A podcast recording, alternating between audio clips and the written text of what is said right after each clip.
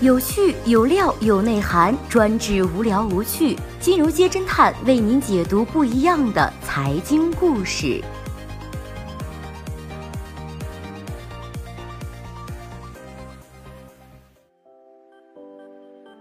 最新关注到的是火箭少女出道即解散，退团风波背后另有资本隐情。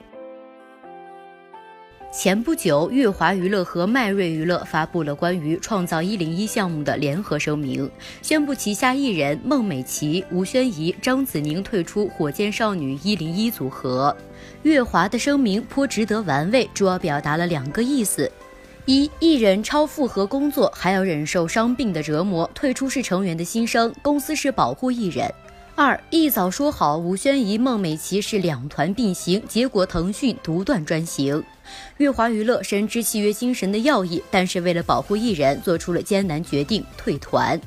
就在八月八号，腾讯方面还高调宣布说，火箭少女一零一将在北京水立方发布首张音乐专辑。不料火箭未发射就已经解体。被打脸的腾讯当晚发布了声明反击，说称乐华娱乐和迈瑞娱乐提出的全然不顾艺人身心健康、独断专行的处事方式，非但不属实，而且没有法律根据。旗下周天娱乐拥有火箭少女一零一女团成团后，两年内独家全权代表女团全部十一个人，在任何国家和地区安排演艺事业工作和活动的权利，拒绝了乐华和迈瑞的退团要求。吃瓜群众在评论区大多站的是腾讯，称自己当初打榜砸钱才送成员出道，如今跑路堪比是 P2P 爆雷呀。也有人表示说，乐华肯定一早就想好了这一出，当初还不如把名额让给其他人。还有粉丝怒怼迈瑞管理层，人家乐华家大业大，你跟着凑热闹不是找死呢吗？侦探君联系了乐华娱乐和腾讯方面，腾讯表示以公告为准，暂不接受采访；乐华娱乐则是无暂时的回应。无论对于哪一个娱乐公司来说，和腾讯公开闹翻，损失的平台和资源可是相当可观的。如果孟美岐和吴宣仪因此被腾讯封杀，又何来保护艺人一说呢？没有永恒的朋友，只有永恒的利益。月华迷之操作背后，其实还是资本博弈。乐华声明当天下午，爱奇艺声称独家采访到了某娱乐公司，对方表示，乐华和腾讯签订的合同本允许两团并行，很多约定都是在节目继续的过程中增加。不过，爱奇艺娱乐随后删除了本条微博。值得玩味的是，乐华娱乐入选了爱奇艺偶像练习生出道男团的三位成员，也采取的是两团并行模式，同时兼顾了乐华妻子的活动，让出道男团合体时间大打折扣。爱奇艺此时蹭热度，让不少人怀疑其对乐华早有微词。早在七月三号，对于此前节目方的表态，之后两年只作为火箭少女一零一活动，Starship 孟美岐、吴宣仪所在的团体宇宙少女的所属社和月华娱乐就表示了否认。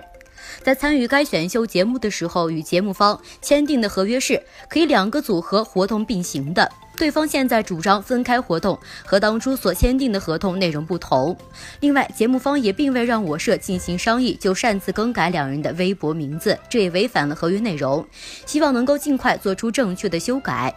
原定于七月十一号晚上的成团发布会，因为不可抗力无法如期举行。风波之后，似乎各方达成了一致，火箭少女各项行程逐渐展开，一首《燃烧我的卡路里》传唱了大街小巷，国民第一女团看起来走向了正轨。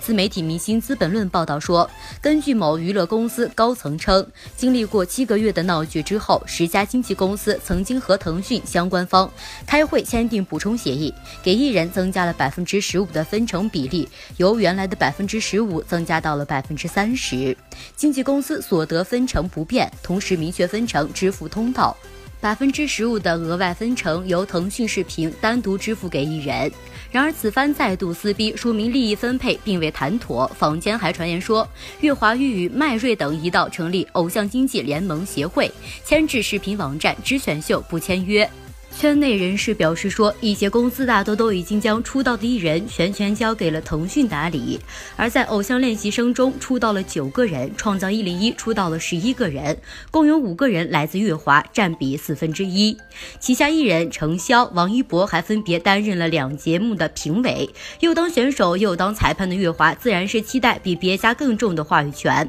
然而，一顿操作是先得罪了爱奇艺，然后硬刚腾讯视频，究竟是什么让乐华走出这一招险棋？不仅伤人，还可能伤己。腾讯和乐华的纠纷中，艺人复合大只是幌子，核心矛盾还是在于经济合约。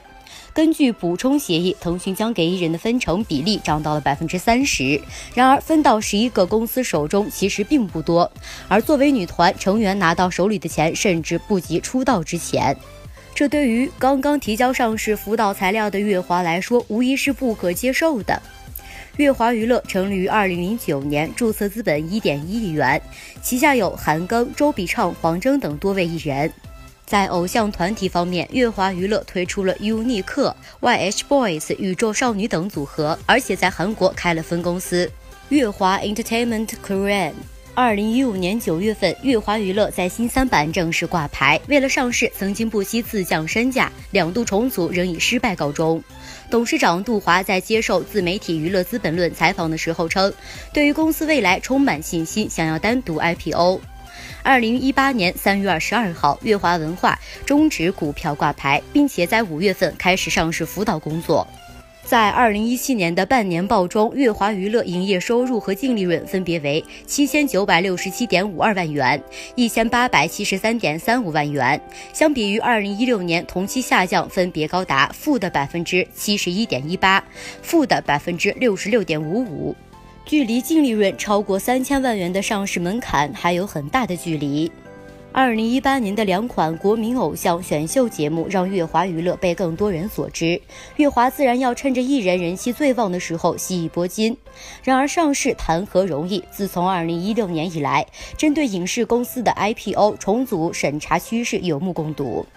前有暴风集团十点八亿元收购吴奇隆稻草熊影业百分之六十股权被叫停，后有唐德影视收购范爷的爱美神百分之五十一股权失利。还有赵薇六千万杠杆收购万家文化被证监会调查，A 股影视公司多起并购未遂案例的阴影延续至了新三板，